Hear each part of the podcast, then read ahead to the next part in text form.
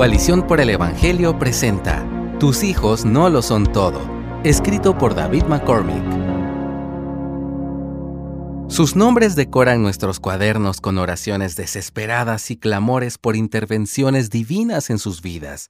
Vemos sus rostros y nos abruma una mezcla emotiva de agradecimiento y amor profundo. Haríamos lo que fuera necesario para que ellos estén bien. Escribo esto mientras escucho a una de mis hijas cantar una melodía a gritos, con palabras que solo ella entiende y con una voz ronquita que refleja de manera impresionante su carácter. Estoy consciente de que la etapa de la paternidad en la que estoy es única en la crianza de mis hijas, así que busco estructurar mi vida para proveerles un espacio seguro, educativo, lleno de amor y enseñanzas de la Biblia. Como padre, entiendo mi rol como mayordomo de estas relaciones donde tengo una voz incomparable en los oídos de mis hijas, no por quien soy, sino porque así es el diseño perfecto de Dios. Necesito estar presente para escuchar a mis hijas cantar, diciendo no a las mil distracciones que tengo y poniendo atención a la belleza candorosa que me rodea. Pero, ¿qué pasa cuando esta mayordomía se convierte en idolatría?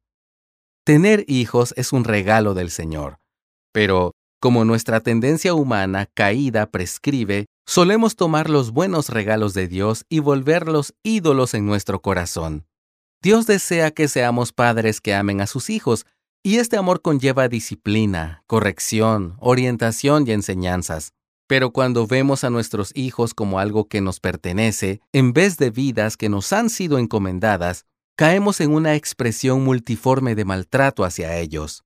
Este maltrato no surge porque no hemos visto suficientes tutoriales o reels de Instagram sobre la crianza. Maltratamos a nuestros hijos cuando no ordenamos nuestras vidas con las prioridades que Dios quiere que tengamos. Nuestro corazón está en una búsqueda implacable de aceptación y afirmación.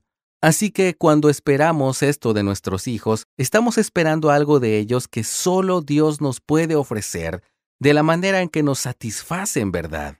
Si evalúas tu corazón en relación a tus hijos, ¿qué estándares estás usando para evaluarte como padre? Si quieres que tus hijos te busquen para entonces sentirte útil, has moldeado el barro de tu corazón como un vaso roto para saciarte, como las cisternas rotas de Jeremías 2.13, que ilustran la idolatría del pueblo de Dios. Además, si tu hijo ha llegado a ser todo para ti, pones demasiada carga sobre sus hombros. Ningún ser humano puede soportar ser el todo de alguien más. Muchos de nosotros erramos cuando ponemos más atención en cómo nuestra crianza es percibida por otros, incluyendo a nuestros hijos, en vez de amar diligentemente a cada niño que Dios nos ha dado.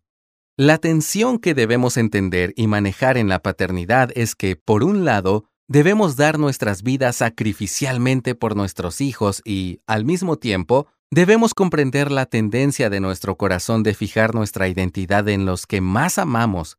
Así que, entendiendo la tendencia de nuestros corazones a buscar no solo complacerse, sino también amar a los demás para encontrar nuestro sentido de identidad, cobra suma importancia recordar la belleza del Evangelio.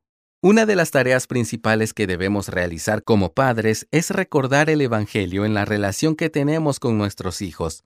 La práctica de meditar y recordar lo que más importa pone en perspectiva que debemos amar a nuestro prójimo de una manera sacrificial e intencional, sabiendo que nuestra redención y aceptación definitiva no proviene de ellos, pues tenemos otra fuente que nunca se agota, nuestro Dios suficiente para nosotros.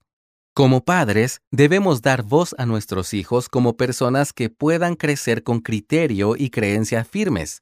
Pero, al mismo tiempo, necesitamos reconocer que las opiniones que ellos tienen sobre nosotros no nos sirven como el estándar de calidad de su crianza. Aunque quiero caerles bien a mis hijos, estoy apuntando a otro estándar que consiste en la fidelidad que nace de mi identidad como hijo de Dios. Podemos amar bien porque Él nos amó primero, como leemos en Primera de Juan 4:19.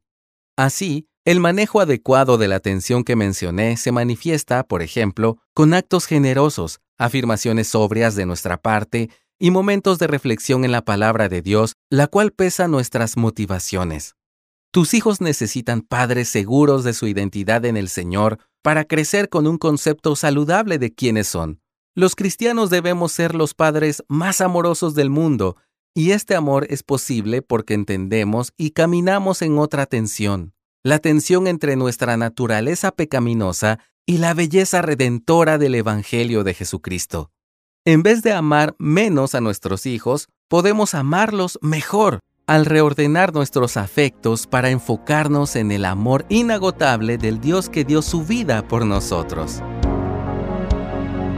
Gracias por escucharnos. Si deseas más recursos como este, visita coaliciónporelevangelio.org.